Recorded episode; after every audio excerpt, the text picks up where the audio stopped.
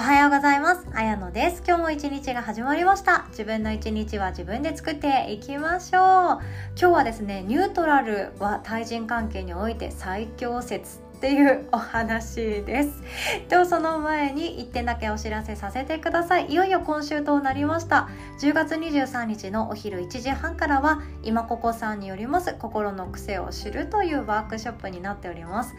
特に生きづらいなって思っていたり人間関係対人関係で悩んでいる方に参加していただきたいなと思っております。そしてお申し込みいただいた方につきましてはエゴグラム分析の PDF の資料ですね。それをもうシェアさせていただいておりますのでまずは分析のチェックしてみてください。でこれをですねこういう時だったら私こうなんだよなっていう例えば仕事場ではこれだけど家ではこれだよな。っていうのがあると思うんですよね。でもそれも深く考えすぎずイージーにもっとあの気楽にあっ大体これみたいな感じで選んでいっていいそうです。ということで当日お会いできるのを楽しみにしております。では本題です。ニュートラルな心こそが対人関係において最強っていうお話なんですけどこれはですね私がこのもう数年まあ細かく言うと5年約5年ですね。約5年間いろんなことを勉強して実践して経験して失敗も重ねてきてうまく人間関係とかあとは仕事ですよね。新しい人とコラボしたりとか何か一緒に企画を出したりとか新しい仕事を生み出そうとかいろんなことその攻めなことですよね。自分の人生チャレンジしていくことにおいてもニュートラルな心っていうのがとても大切だったなって思います。そしてニュートラルな心が自分の自己肯定感っていうものを守っていたなって思うんですね。でこれちょっと専門用語になってしまうかもしれませんので初めにちょっとだけ解説しておきます。ニュートラルっていう言葉これ解剖学用語とかでもあったりあとは心理学とかでもあったりします。あとはあの会社とかでお仕事をされている中でもうサラリーマンというものみたいなビジネス書籍とかでも出てるかもしれないですね。で私が一番初めに知ったのはそのヨガの資格を取る時の解剖学の授業でニュートラルっていうものが出てきたんですね。左右が対称で中立的どこかに引っ張られずどこかの影響を受けていないしどこかにもたれかかることもなく自分で自立してバランスが整った状態。的な感じです。で一番どこで使うかというと骨盤のところで使うんですね。骨盤が左右中立していて右がねじれていないし左が傾いてもいなくって左右対称前後も対称で中立的まっすぐ立っている自然な状態。っていうものなんですけどこれめっちゃ難しいんですよ。でヨガではまっすぐ立つっていうそのタダアサナっていうアーサナがあるんですね。ただまっすぐ立つ。自分の足の裏でまっすぐ立つ。山のポーズって言われるものなんですけどこれがめっちゃくちゃ難しいんですよ。一回ですね私タダアサナだけのワークショップに出席したことあって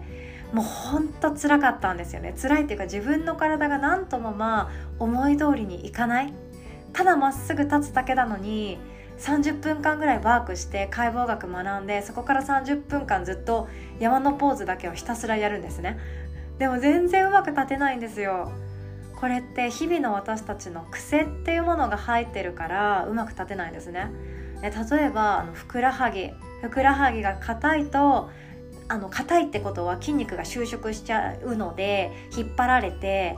何ていうか太ももに負担が来たりもするんですよね。あとはカバンをどちらかの肩だけしかかけないとか足を組んで生活しているとかそういう左右アンバランスなことをされている方はですね多分立つまっすぐ立つっていうのめちゃくちゃ難しいと思うんですね。でこのまっすぐ立つけれども骨盤もニュートラルで左右の肩甲骨も左右水平になっている状態で横から見ても背骨が S 字のカーブを心地よく描いていてみたいなもうめっちゃ細かいんですよ。でもこれって本当難しい。体でやるのも体で動かして表現するのも難しいのと同じで自分の心もニュートラルで生きるってめっちゃ難しいんですよ。自分がめちゃくちゃ結婚したいって思うじゃないですか。もう自分が結婚したいって思ってた年齢を飛び越えてしまったと。なのに結婚したいって言ってる割には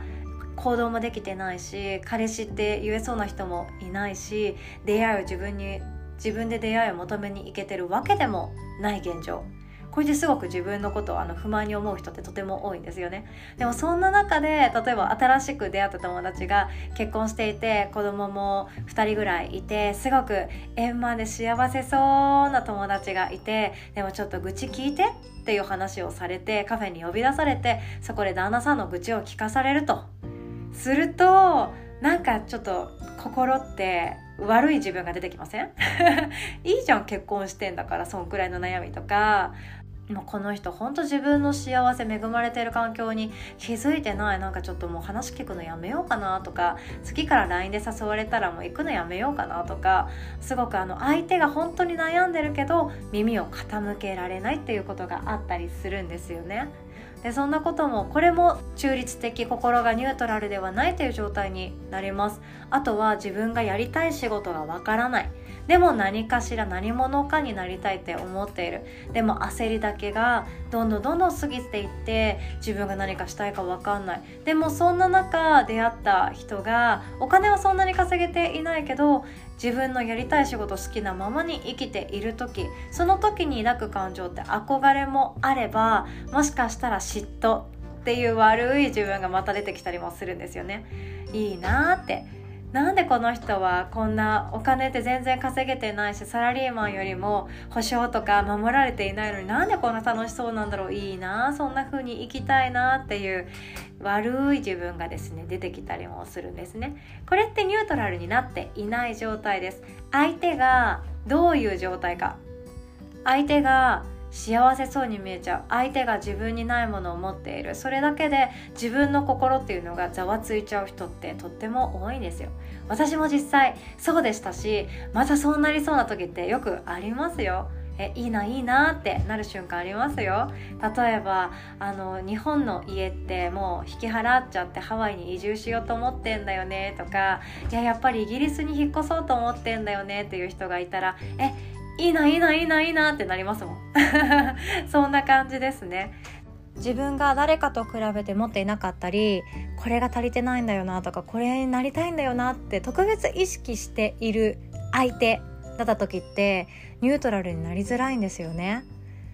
いいなって思ってる相手だったとしてもその人はその人なりに悩んでいることってめちゃくちゃあるんですよね。その人なりに悩んでいるし思い描いている未来がそうじゃなくってすごく苦しんでる場合もあったりするんですよね。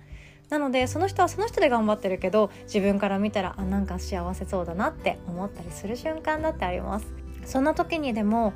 自分の心をニュートラルにするだけで自分ってもっとシンプルに生きられるんだっていうことを思い出してあげるだけですごく人間関係がシンプルになるんですね。誰かの人生もいいな。でも私の人生これでよかった。って思えて生きている人っていうのは何があるかっていうと自分軸を持っているんですね。自分の人生を自分で選んで今ここに立っている。だから後悔ないしないものがあったとしてもそれは自分はないっていう選択をしたからないんだよね。っていうことが言えていくんですよね。でそして欲しいものがあったとしても今そこがやっぱり欲しい。やっぱり結婚したい。やっぱり海外に移住したいっていう思いがあるっていうのを自分で認めているからこそそこに向かっていけてる。だから自分の幸せに向かっているから後悔のない毎日が待っているわけです。ニュートラルな心って初めはすっごい難しいんですよね。誰かによって態度を変えたりとか自分が気持ちが乗ってない時にはあんまりいい言葉が出てこなかったりとか本当はありがとうって言いたいけど家族とかもうほんと親しい仲の友達とかだったら自分のダメな自分っていうのを見せちゃったりもしますよね。そういう時ってニュートラルになりづらかったりもします。でも近い人ほどニュートラルな対応相手を尊敬するとか自分が辛い時にシンプルに私今日ちょっとダメな日だからみたいな感じで言っちゃうとかそれも大事かなと思いました。では今日はこんなお話でした。最後までお聴きくださりいつも本当にありがとうございます。お互い素敵な一日を作っていきましょう。おしまい。